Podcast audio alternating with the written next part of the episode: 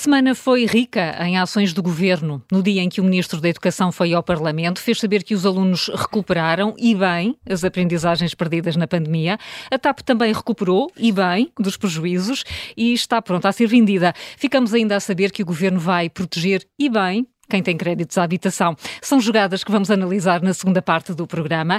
Eu sou a Carla Jorge de Carvalho. Nas próximas semanas vou temporariamente substituir a nossa querida Joker, Vanessa Cruz. Tirando isso, nada muda, as regras são as mesmas, os jogadores também, e vamos já começar a distribuir as cartas. A primeira a sair é Paus. Paus, Luís Aguiar Conraria. Não gostaste nada da entrevista que Mário Centeno deu ao Jornal Público? É, eu, eu, confesso que o meu problema nem, nem foi tanto com, com a entrevista do, do Mário Centeno, mas com algumas reações que eu vi, uh, incluindo aqui no, no, na Rádio Observador, e estou aqui a pensar nas reações que eu vi ontem de Paulo Ferreira e de José Manuel Fernandes, que me parece ficaram demasiado entusiasmados. Então. Uh, vamos lá ver. Uh, o Mário Centeno veio fazer um ponto de ordem e, portanto, e tentar, espero eu que tenha esse efeito, acalmar as críticas que, uh, que, o, que, a, que, o poder político está a fazer uh, à, à, atuação do Banco Central Europeu, uh, mas ele não fez mais do que, do que reafirmar o que é a política do BCE, quer dizer, também não se podia esperar nada diferente Uh, ou, ou, de nada, quer dizer, ele não, ele, ele, não ia dar uma entrevista a criticar o BCE, não é? Quer dizer, obviamente, ele, ele eu diria que ele cumpriu o mínimo dos mínimos. Uh, e acho que foi mesmo o mínimo dos mínimos, porque, lendo a entrevista com atenção, uh, vê-se que ele não reconhece os erros que foram cometidos. E também me parece que, que, não, que não tem consciência do, dos riscos que, que ainda corremos para o futuro. Deixa-me só lembrar uma coisa. As taxas de juros do Banco Central Europeu subiram pela primeira vez em 27 de julho. Já estávamos no pico do verão. A inflação já estava nos 8,9%. Um dos problemas que nós temos neste momento foi o BCE ter demorado tanto tempo a perceber que a taxa de inflação era um problema real. E Mário Centeno, na sua entrevista, diz que, uh, que o Banco Central Europeu esteve bem esteve bem, isto é, acho que é extraordinário isto, quando interpretou os primeiros sinais da inflação como sendo temporários. Portanto, a inflação, eles interpretaram a inflação como sendo temporária, verificou-se que não foi temporária, que é permanente, e ele acha que estiveram bem a interpretar como temporária. Quer dizer, o que é que é preciso acontecer para ele achar que, para ele perceber que está. Uh, isto por um lado. Hum. Uh, e depois, por outro, eh, lá a meio da entrevista, ele dá a entender que grande parte, que o que é necessário fazer, ou grande parte do que é necessário fazer, já está feito. Uh... Sim, sim, que o, que o grosso dos aumentos das taxas eh, de referência já, já ficaram para trás. É pá, lamento. A taxa de juro na Europa, neste momento, está nos 2%. Nos Estados Unidos está nos 4% e a inflação nos Estados Unidos é mais baixa do que, do que, do que a nossa. E não só a nossa está nos 2%, e a nossa inflação é mais alta, como do mês passado para este mês subiu de 9,9% para 10,7%. Ou seja, a inflação está mesmo. Uh, quer dizer, não há qualquer sinal de que ela esteja Sim, controlada. Continua. Portanto, não é possível de forma alguma, neste momento, afirmar que o grosso das medidas estão tomadas. Nós, neste momento, estamos a metade do Banco Central dos Estados Unidos, que é a Federal Reserve, uh, e temos uma inflação mais alta e a subir enquanto nos Estados Unidos ela está a descer. Então, uh, portanto, uh, achei mesmo, achei mesmo, portanto, o Mário Centeno é conhecido dentro, de acordo com as notícias e também de acordo com algumas entrevistas que ele deu, como sendo das pessoas, dos governadores no Banco Central Europeu que mais combateram a subida das taxas de juro. E, portanto, ele esteve, na minha opinião, mal. Uh, e parece-me que continua a ser ainda que continua a estar nessa, nessa equipa das pessoas que são contra as subidas das taxas de juros e mais uma vez parece-me que, que, está mal. E que está mal. Uh, uh, João, João Marcos de Almeida, também te parece que Mário Centeno se limitou a, a dizer os mínimos? Sim, eu concordo com o Luís. Acho primeiro que Mário Centeno errou ao dizer que o Banco Central Europeu reagiu em tempo devido. Não reagiu em tempo devido, reagiu tarde, como disse o Luís.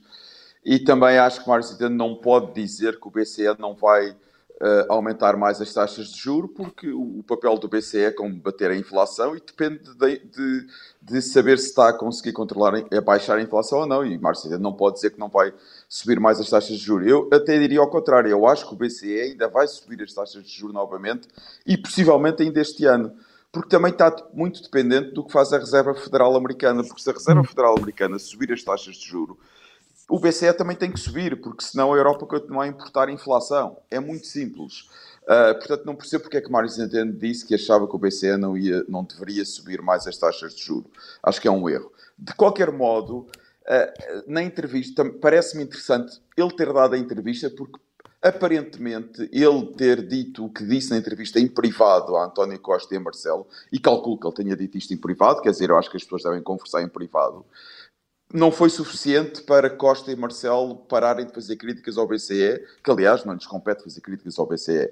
Uh, e eu acho que Centeno sentiu a necessidade de fazer um aviso público, o que também para mim é surpreendente. Uh, Costa e Marcelo deveriam ter percebido em privado os avisos que Centeno lhes fez. Então, eh, por aí eh, há um paus eh, atribuído pelo, pelo Luís Aguiar Conraria, que é seguido pelo João Marcos da Almeida. Daqui a pouco vamos sair do país, mas ainda há um naipe aqui para a terrinha. A Susana Peralta quer dar espadas ao secretário de Estado adjunto do Primeiro-Ministro. Não são espadas fictícias, pois não, Susana? Não, não, são espadas... Estas são mesmo a sério. São espadas verdadeiras ao secretário de Estado Miguel Alves. Eu queria, era, se calhar, mudar a cor das espadas. Então. Normalmente são pretas, mas eu gostava que elas desta vez fossem verdes porque a empresa à qual o secretário de Estado uh, contratou a criação de um centro de exposições que ia revolucionar o Conselho o Município de Caminha chama-se Green Endogenous. E então eu achei que hoje, especialmente, uh, podíamos celebrar este contrato pintando as nossas espadas de verde. E, portanto, esta empresa endógena verde, a quem o secretário de Estado Miguel Alves contratou então a criação de um centro de exposições.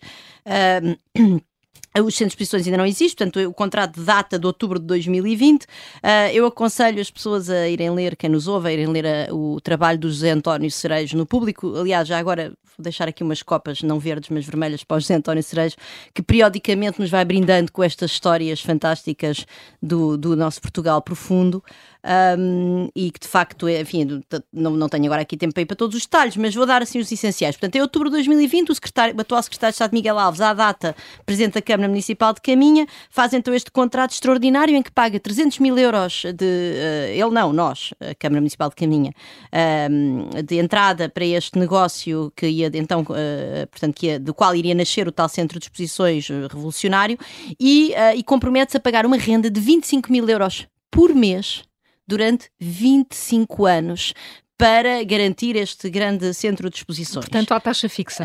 Um, a, exatamente, aqui este, este, este, é a taxa fixa e o, e o risco é todo para nós contribuintes.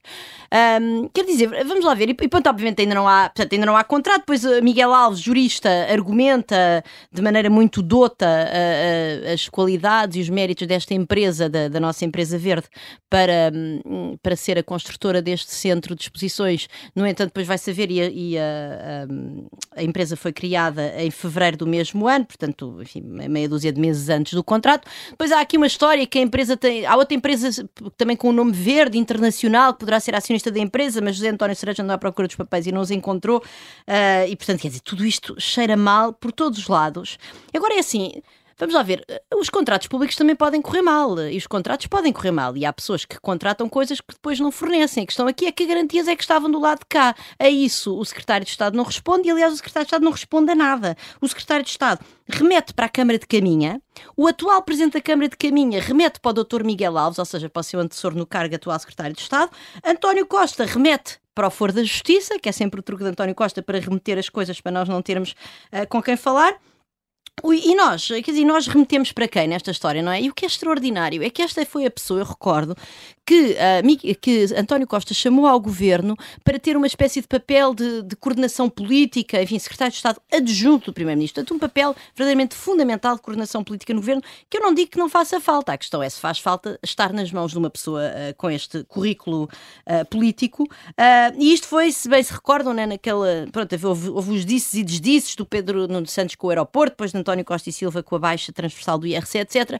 E Costa entendeu que precisava de um braço direito. É este o braço direito que António Costa uh, entende que faz falta ao governo num período de crise, uma pessoa que desbarata dinheiro público desta maneira. Susana, faz parte da coordenação política do governo fazer empresas. Uh, pois deve ser isso, deve ser isso, João, deves ter razão, provavelmente é isso. Se calhar era este o currículo que estava à espera, eu gostava de pensar que não, mas para eu poder pensar que não, nós precisamos de saber o que é que Costa pensa disto cabalmente e precisamos que Miguel Alves, uh, enfim, diga mais alguma coisa e potencialmente até que se demita, não é? Que era aquilo que eu acho que era, enfim, o mínimo exigível em face uh, deste escândalo.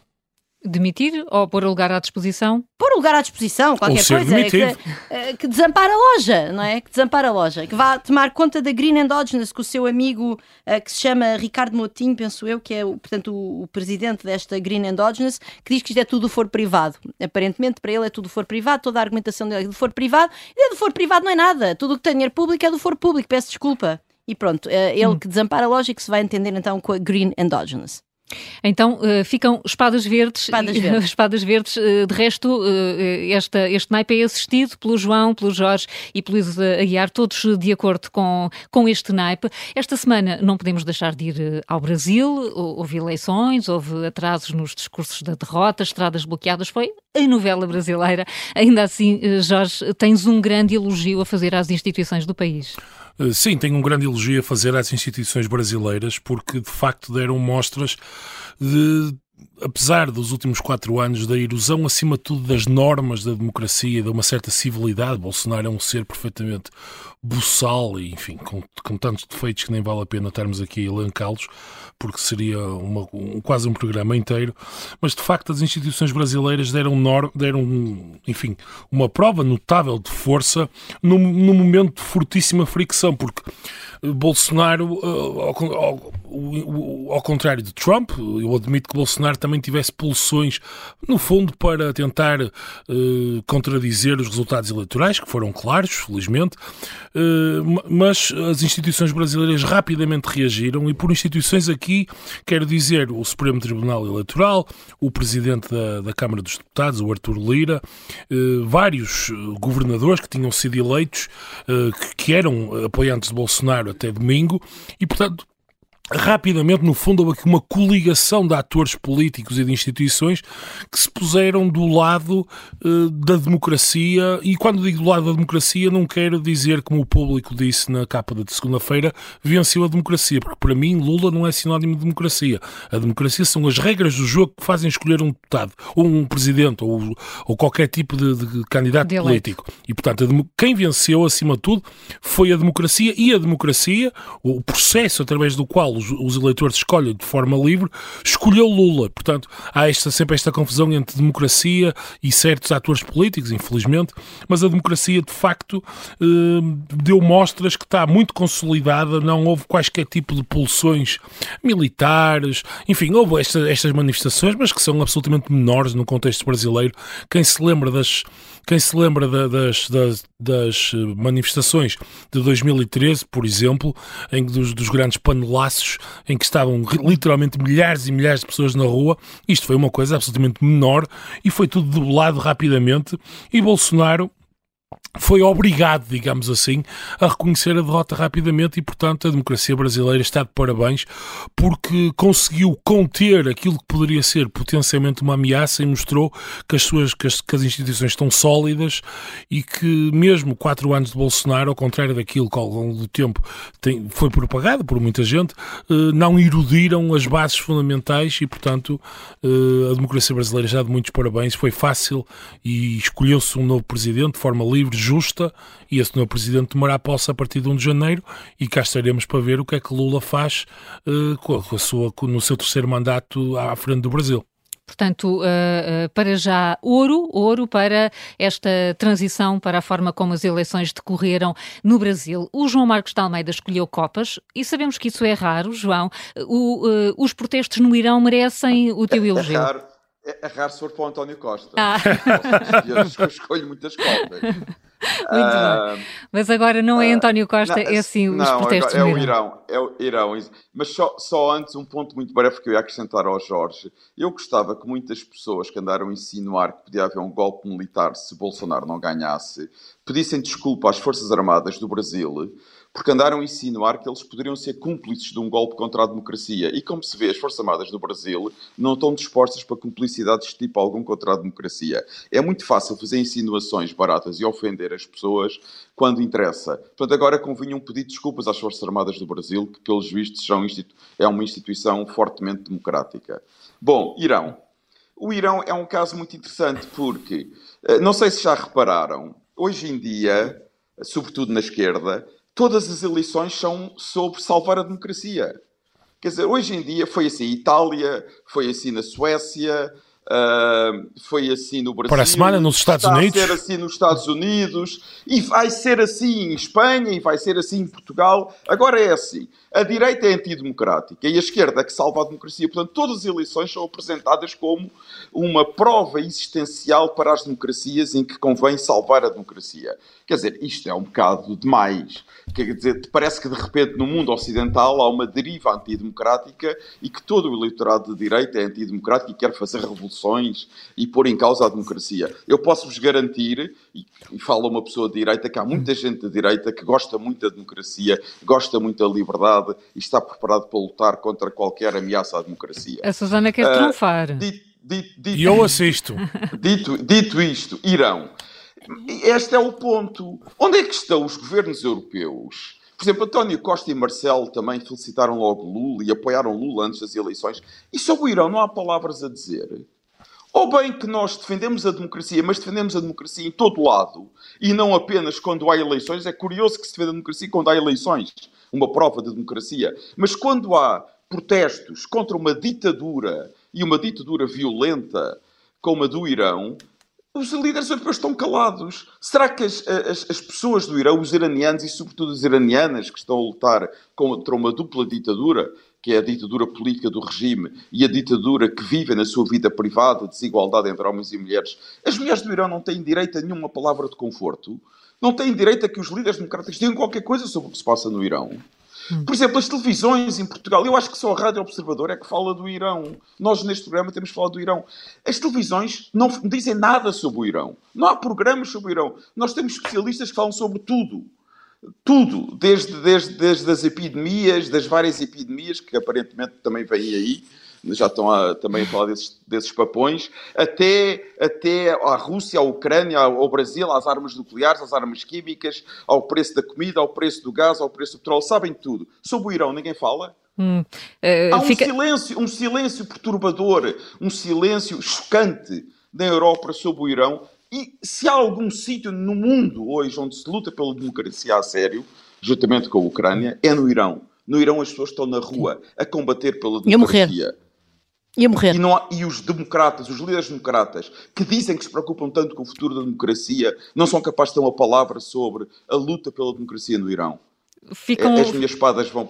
Quer dizer, Sim. as minhas copas vão para os iranianos, Já são copas. para as iranianas e simultaneamente espadas bem negras para todos os líderes políticos europeus que ignoram o que se passa no Irão. Com, essa, com essas contradições que encontras, a Susana já não tem tempo de, de Eu ia só trunfar a primeira parte, como é óbvio, não a segunda. O governo quis marcar a agenda com vários anúncios nos últimos dias da recuperação das aprendizagens à proteção dos créditos bancários. Ficamos também a saber que a TAP vai mesmo ser privatizada e não vai devolver ao Estado os 3,2 milhões de euros emprestados. Tudo isto vai estar na jogada da semana. Jorge, eh, começamos por ti. O Ministro das Infraestruturas diz que eh, a venda da TAP afinal esteve sempre em cima da mesa e que uma greve era o pior que podia acontecer à empresa. Vamos ou não conseguir salvar a TAP? Bem, antes de mais, eh, uma correção.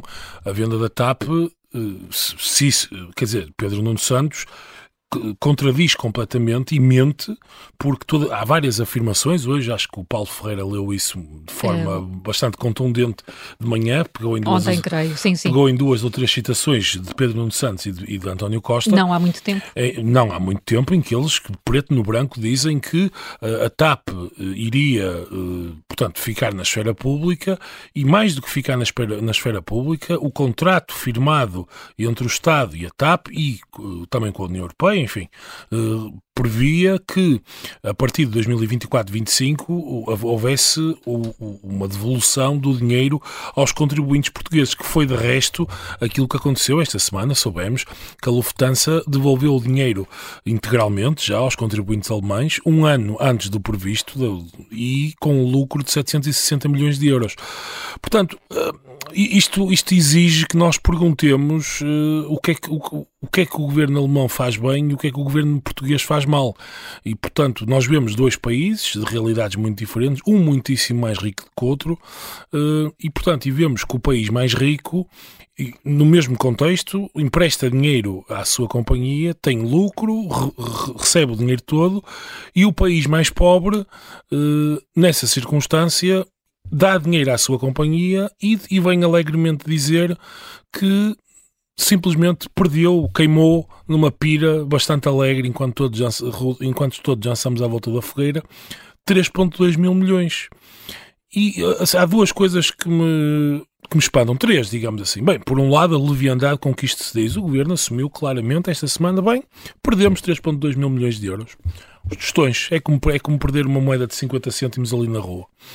Depois, por outro lado, a ausência de reação. O Presidente da República comenta tudo. Não, quer dizer, isto, é, isto exigiria uma declaração, no mínimo, do Presidente da República ao país em que quer dizer, pedia contas políticas.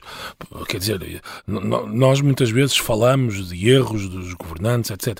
Isto, é uma, isto, tem, isto tem um impacto absolutamente brutal. O que se poderia fazer com este tipo de dinheiro é, é nas políticas públicas, na saúde, na educação, na ciência, enfim, na, na segurança social, apoiar os pobres neste momento tão difícil. E, portanto, e tudo isto em nome de uma coisa vagamente parola, eu estou-me a lembrar de António Costa, citadíssimo na Assembleia da República, a dizer que os aviões da TAP eram as nossas caravelas. Fim de citação. Quer dizer, tudo isto é de, é de uma saloiada inacreditável. Pedro, e tudo isto a pagar os, os devaneios do, de Pedro Nuno Santos, porque ele acha, e os seus amigos acham, alguns, alguns pseudo-cineastas e outros também que escrevem na, na terceira página do Expresso, gostam de ver as coisas de Portugal quando entram no avião. E, portanto, isto sai muito caro aos contribuintes portugueses e é, é, é verdadeiramente espantoso para mim como é que não há nenhuma reação. Mas, quer dizer, nem da opinião pública, não há um levantamento popular. O Presidente da República está em silêncio, os partidos da oposição falaram, enfim, fizeram o seu papel, mas não há nenhuma, não há nenhuma reação. Isto é uh, João surpreendente. E Susana, querem intervir? Eh, quero, quero. Desculpa, João, se quiseres. Se... fala, não, não, fala, fala, fala. Ah, então, não, não, é, portanto, obviamente completamente alinhada do, do, com, com, o que o Jorge disse. E também recordo já agora, para citarmos Pedro Nuno Santos, quando ele disse: para o bem e para o mal, a TAP é do povo português. Uh, tal como as caravelas, não é? Portanto, estamos, estamos alinhadíssimos na, nesta ideia messiânica de que a TAP nos ia levar a, a novos, a novos territórios, não é? No fundo, por, por uh, ares nunca dantes navegados. Uh, enfim, mas o, onde eu quero chegar é aos 3 mil milhões de euros, porque eu tenho aqui um número que eu acho que pode ser engraçado. Portanto, nós andamos a discutir o orçamento quase sempre com base naquilo que é o detalhe do orçamento, não é? Porque nós temos uma despesa pública uh, excluindo regiões autónomas e, e, e, municípios que bate é um bocadinho abaixo dos 100 mil milhões de euros, e aquilo com que andamos entretidos há 15 dias ou 3 semanas a falar, a falar, a falar, dos apoios sociais, todos, todas as, as, prestações sociais, portanto, a atualização uh, do indexante das apoios sociais, o complemento social, uh, uh, social para idosos, etc., as mexidas no mínimo de existência, portanto, todas essas medidas valem aproximadamente 1,6 mil milhões de euros no Orçamento de Estado. E do lado da receita, ou seja, as reduções de IRS, peço desculpa, o mínimo de existência entrava no IRS, o IRS jovem, uh, os benefícios fiscais para as empresas para aumentar os salários, todas essas coisas, valem outros 1,6 mil milhões de euros. Portanto, aquilo com que o país tem nada entretido a falar, que no fundo são 3% da despesa pública, uh, não falando depois nas condições, que aliás o tal veio chamar a atenção, nas condições de efetivamente implementar a outra, mas isso seria outro programa. Mas pronto, os 3 mil milhões de euros são isso. E de facto isto mostra um bocadinho a maluqueira do nosso debate público. Quer dizer, os 3 mil milhões da TAP foram para a lixo, ninguém reparou. Mas conseguimos andar aqui três semanas a falar dos detalhes destes 3% da despesa pública que, no fundo, são os tais 3 mil milhões. Uh, João, queres assistir também? Quero, quero, quero. Quero, porque Pedro, até tentar ir mais longe do que disse o Jorge e a Susana, concordando com eles. Uh, eu acho que Pedro Nuno Santos quis duas coisas. Quer dizer, por um lado tem seu, os seus dogmas ideológicos, dos quais ele não se liberta. Mas, por outro lado, ele estava absolutamente determinado a mostrar que ia reverter uma decisão do governo Passos Coelho. fazia parte do, faz parte de, da caminhada dele para líder do PS, mostrar que tem coragem para reverter uh, uma decisão do anterior governo de Passos Coelho e teve o apoio de, de, de António Costa. Uh, e, portanto, ele estava absolutamente empenhado em nacionalizar a TAP, sem pensar nos custos que isso poderia ter. Ora, se nos lembrarmos, a TAP, tal como as outras companhias europeias, foram vítimas do Covid e, e, da crise económica provocada pelo Covid. Tal como fizeram outros países europeus, o que o governo deveria ter feito era sentar-se com, com a administração da TAP, com os acionistas da TAP, discutir o que é que seria melhor para a TAP. Obviamente que eh, responsabilizando no que deveria ser responsabilizado os acionistas da TAP, não, não dar-lhes dinheiro, como acabaram por dar, para nacionalizar a TAP, acabaram por dar dinheiro ao principal acionista, David Neilman, para abandonar a TAP e saiu com o dinheiro no bolso. Fazer um programa a sério, pensando sobretudo em duas coisas. Qual a solução melhor para a companhia e qual a solução que vai ser mais barata para os portugueses. Ora, estes dois critérios nunca estiveram na cabeça do ministro. E é, e é esta a obrigação de qualquer ministro, de qualquer governo. O que esteve na cabeça do ministro é como é que eu vou aproveitar esta crise para brilhar. Para brilhar perante os camaradas do meu partido, para aumentar o meu perfil, para melhorar o meu perfil como futuro candidato à liderança da TAP. Ora, passados estes anos e passados 3 mil milhões de euros, basicamente a TAP vai acontecer à TAP o que já estava, o que os antigos acionistas já queriam fazer, que era vendê-la a uma grande companhia europeia. E eu volto a relembrar, havia negociações avançadas entre os acionistas da TAP e a Lufthansa para vender a TAP à Lufthansa em fevereiro de 2019 ou 2020, 2020 julgo eu, que foi um mês antes de, do Covid, de rebentar a crise do Covid na Europa. Portanto, vai, vamos fazer exatamente o mesmo que já estava a ser feito, gastando 3 mil milhões de euros. E eu espero, e eu espero, e, digo isto a todos os ouvintes da Rádio Observador, o Dr. Pedro Nuno Santos, a partir de agora, passa a ser o senhor 3 mil milhões de euros. E espero que a oposição repita isto as vezes que for necessário, porque este, uma pessoa como Pedro Nuno Santos não pode nunca ser Primeiro-Ministro de Portugal, porque se como Ministro provoca estes, estes, estes déficits, provoca provoque estes custos à população portuguesa, imaginemos o que ele poderá fazer como Primeiro-Ministro. Hum. A partir de agora, Pedro Nuno Santos é o senhor 3 mil milhões de euros. Luís, queres assistir, Luís? É, eu, eu, concordo com, com, o que foi dito, genericamente, portanto, com, com todos, com todos. Uh, mas só queria aqui chamar a atenção para uma coisa que ou realçar uma coisa, uma coisa para que o João chamou a atenção, que é isto fez parte do programa eleitoral do PS que pretendia reverter as medidas é do, do Isto é um bom ponto. E as pessoas Votaram. embarcaram nisto. Houve movimentos da, da sociedade civil, lá com o realizador, não o, tapa os olhos. de cinema, o Não Tapa os Olhos, aliás, um excelente slogan, diga-se para é, é verdade, é verdade. Parabéns. Parabéns pelo slogan. Posso não concordar com nada depois do que estava abaixo do título, mas o, o título é, era excelente. e nós, nós, portugueses, demos caução a isto. Vol, portanto, voltámos a dar caução quando se voltou a discutir na altura da pandemia a possibilidade de deixar a TAP ir à falência uh, e, e pronto, e era impossível, não podia ser, as exportações, as importações, sei lá que mais. Eh, fomos, nós portugueses somos mesmo muito culpados disto. É verdade. E agora, olha, só espero, eu, eu, eu, eu já nem eu, eu, já nem quero saber dos 3.200 milhões de euros de, de, prejuízo. Se nos conseguimos ver livre da, da TAP agora, já, já fico contente. Hum. Uh, pronto, já nos tínhamos conseguido livrar dela em 2015. Uh, eh, infelizmente voltámos a, eh, voltámos a puxá-la para nós. Se nos conseguimos livrar dela agora, pronto, olha, eu dou os 3.200 milhões de euros como é arrumado e não penso exatamente. mais no assunto. E, fica, e não se fala mais nisto. Bom, pode haver problemas na TAP, mas pelo menos, Susana, ao nível da recuperação das aprendizagens, tá. o que ficámos a saber esta semana é que está tudo bem. Tudo ótimo, tudo ótimo. Ficámos a saber, uma entrevista do ministro João Costa ao público, que a, a recuperação da aprendizagem está de venda em popa, está a correr tudo muito bem. Um, depois, enfim, vale a pena ler a argumentação do ministro, porque tem coisas. Uh, ele, ele cita uh, dados uh, das provas da frição realizadas pelo Instituto de Avaliação Educativa um instituto independente do Ministério da Educação, mas que dá antes os resultados ao Ministro, antes de pôr o relatório cá fora para nós todos termos acesso a ele. Um, enfim, cita uh, esses, esses dados, já lá vou aos dados, mas depois também fala de, de, de umas, de umas medidas uh, imaginárias de recuperação de aprendizagens que já estavam num relatório que saiu antes do verão acerca do plano de, do, deste, do acompanhamento do, do plano de recuperação de aprendizagens e que são medidas, no fundo, de adesão das escolas. Portanto, há, é, não sei quantas escolas aderiram a, a esta medida. e como se isso me disse recuperação de aprendizagens, não é? Portanto, uma coisa é, são as escolas que aderem, outras coisas são é o número de alunos envolvidos nessas escolas. Outra coisa é o perfil socioeconómico desses alunos.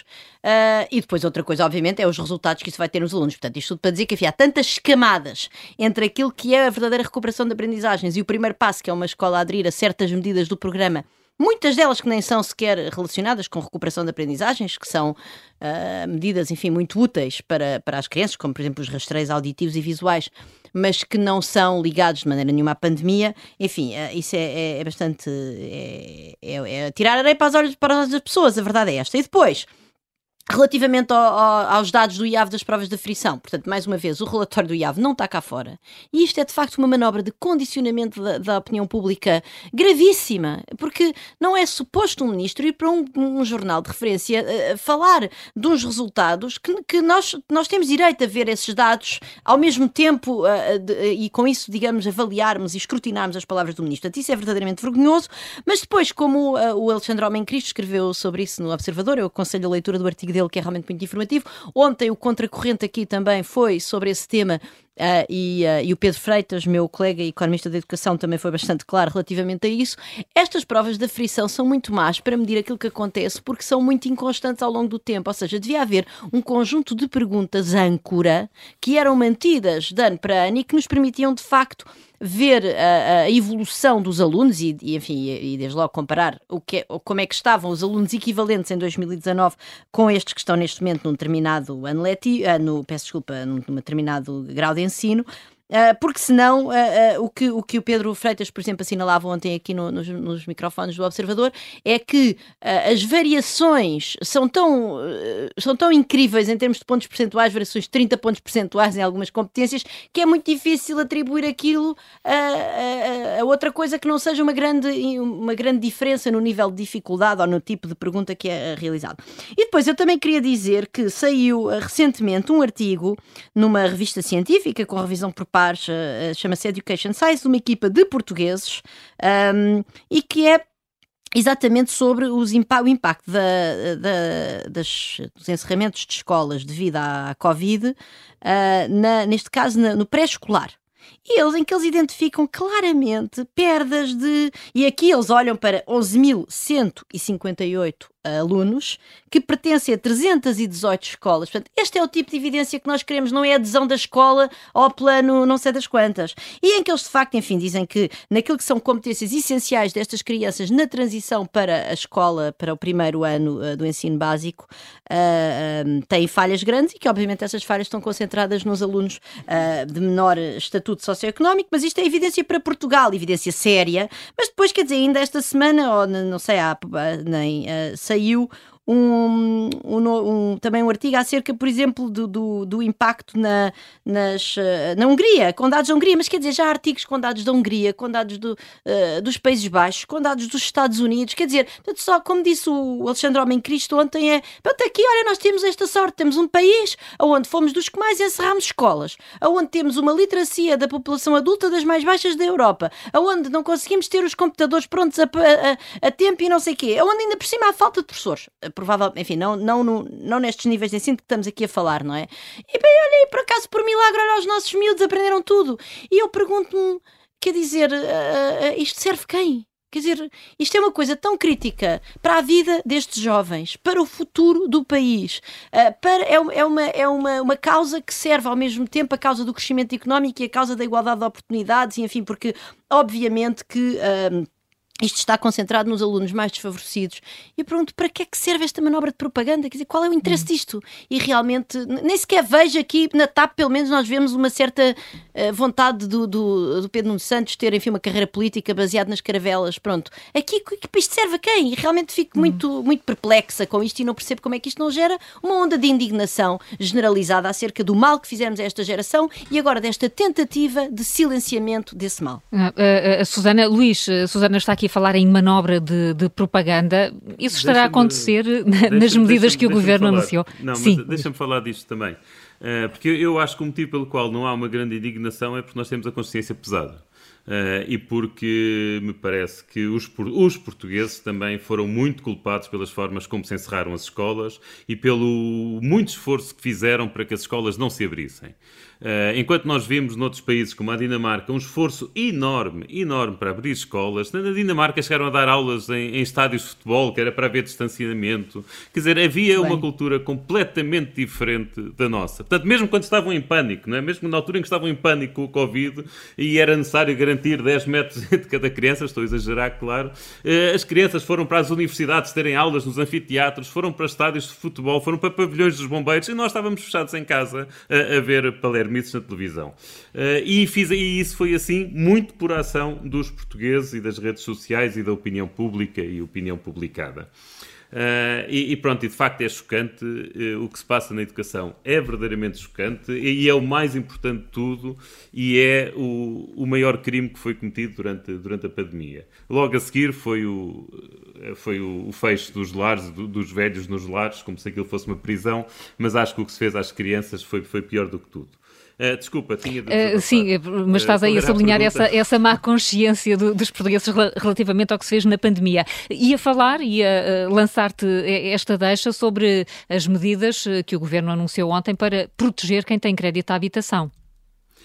Uh, olha, eu, eu, vou tentar ser breve porque, para, para, dar tempo aqui aos meus colegas para falarem. Eu, eu acho que basicamente uh, ontem o que assistimos foi uma enorme operação de marketing em que nada de concreto foi anunciado. Nada. Uh, o, que foi anunciado já existia. Aquilo que pretendem obrigar os bancos a fazer, os bancos já fazem voluntariamente, que é renegociar os contratos, que obviamente os bancos, os bancos não querem que as pessoas fiquem sem conseguir pagar as prestações. Uh, não, não é bom sequer para o negócio deles. Uh, e e, portanto, a única coisa de concreto que eu vi ali anunciado foi uh, acabar com aquela comissão do pagamento, a uh, comissão de 0,5% que se paga quando se reembolsa uma dívida antecipadamente. Uh, ou seja, a única coisa de concreto que houve é para beneficiar as pessoas que têm capacidade para pagar a dívida antecipadamente. Portanto, isto claramente eh, não foi uma campanha, ou não, não, não é um não é uma política dirigida a quem precisa. Uh, e pronto, eu vou, eu vou parar, porque senão os meus colegas não têm tempo. Não, e queremos, e queremos ouvir o João ainda. João. Eu queria falar não sobre isto que o Luís disse, concordo em absoluto com o Luís, mas voltando ao tema que a Susana e o Luís falaram antes, da educação e da pandemia. Uh, eu hoje fiquei muito preocupado. Eu vi uma entrevista no Diário Notícias, uh, acho que são dois médicos, não os conheço, Filipe Frois e Patrícia Akerster que me assustou bastante, em que diz que vamos viver uma. O título é Vamos viver uma pandemia tripla no inverno. Eu acho, eu fico muito preocupado se começarmos agora a transformar as constipações em pandemias e que todos os invernos vamos ter pandemias. Eu acho que este alarmismo é verdadeiramente oh, preocupante. Oh, oh, oh João, uh, o caso do e Freud. João, deixa-me só dizer, o caso do Freud, ele já há anos tem esse discurso, ele já há anos tem esse discurso e a história da, da do Covid veio, permitiu-lhe reforçar esse discurso e depois, claro, passar a ter voz que ele antes também não tinha. Exatamente, eu estava ali em entrevista a pensar se estas, se estas pessoas já têm saudades da pandemia e do tempo de antena que tinham e querem voltar a, a, a que as pessoas lhes deem atenção. Mas eu acho isto assustador, começar-se já a falar de tripla pandemias e parece que vamos ter pandemias todos os invernos e não podemos agora transformar constipações e gripes, que sempre foram normais no inverno, em pandemias. E depois há outro ponto que ainda também me preocupa, que é eles na entrevista aproveitarem para dizer que o trabalho do almirante, não me lembro agora o nome do almirante já, eu, a minha memória email, Lembra-te dele porque vais ouvir falar muito um dele, não é verdade? Exatamente. Exatamente. Que é porque ele usou dinheiro do PRR para construírem os navios protótipos e tal, portanto ele ainda vai salvar o universo. Não, mas eles dizem nessa entrevista que foi um trabalho muito meritório e que deveria ter, porque mostrou autoridade, ordem, disciplina, e que deveria ter uma dimensão política a partir de agora. Portanto, basicamente, também estão a apoiar a candidatura de Gouveia e Melo uhum. à presidência da República. Eu acho que seria uma coisa verdadeiramente extraordinária voltarmos a ter um militar como presidente da República. Eh, portanto, isto faz-me lembrar que há aqui uma espécie de uma nostalgia ou uma espécie de uma, uma aspiração para termos médicos e militares a tomar conta do nosso país. E que a assim, ordem, a ordem. E que o país assim funciona, não é? criar pandemias para depois os médicos e os militares salvarem um país ascético e organizado. Isto para mim aterra-me. Que sonho! Eu fico aterrado com esta imagem de Portugal. Quer dizer, e acho que é preciso ter um bocadinho de calma e deixarmos destes alarmismos. Sempre houve gripes no inverno, continua a haver gripes no inverno, mas não há razão para estar agora à mínima coisa a falar de pandemias e voltar a querer puxar o país. Faltava mais nada. Então, é assim, sem... Já vimos que tem bons resultados na educação, portanto, se calhar Exatamente. É uma forma não, de, nós de conseguimos dar a volta a é tudo. as escolas claro. várias vezes. Mais, mais nada, exatamente. Fica resolvido então, sem Resolvemos alarmismos, sem operações de marketing. O Fora do Baralho regressa para a semana. Até lá.